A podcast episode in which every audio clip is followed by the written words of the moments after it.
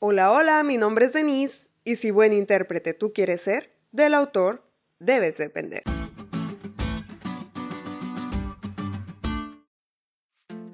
En uno de mis primeros empleos tenía un jefe cuyo método de trabajo era escribirme en un papel lo que tenía que hacer. Muchas veces sus mensajes no eran muy claros. Una porque tenía letra como de doctor, sin agraviar, y otra porque acortaba palabras.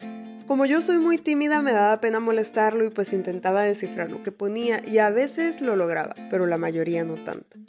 Otras veces le pedía a algún compañero que me ayudara a interpretar y pasaba lo mismo.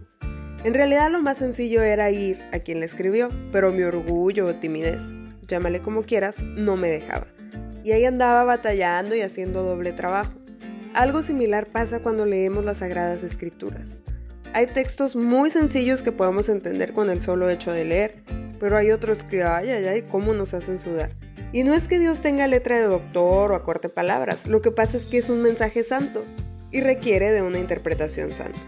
Quizá tus amigos, el pastor, el anciano, pueden ayudarte a interpretar algunas cosas, pero lo más importante es que seas tú mismo el que busque quien la escribió. Por más inteligentes que nos creamos, hay cosas que nuestra mente finita no logra comprender, y como dice la lección, como seres humanos necesitamos esa revelación ya que somos seres pecaminosos, separados de Dios a causa de nuestro pecado, y por lo tanto dependemos de Él para conocer su voluntad. Papá cuenta de un amigo suyo que leyó toda la Biblia y sigue siendo ateo. Es importante que entendamos que la Biblia no es cualquier libro. Por lo tanto, un libro que tiene como propósito corregir, instruir y transformar requiere leerse guiado por su autor. Y ese autor es el Espíritu Santo quien te lleva a no solo conocer, sino aplicar lo aprendido.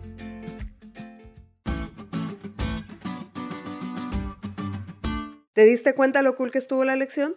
No te olvides de leerla y compartir este podcast. Es todo por hoy, pero mañana tendremos otra oportunidad de estudiar juntos.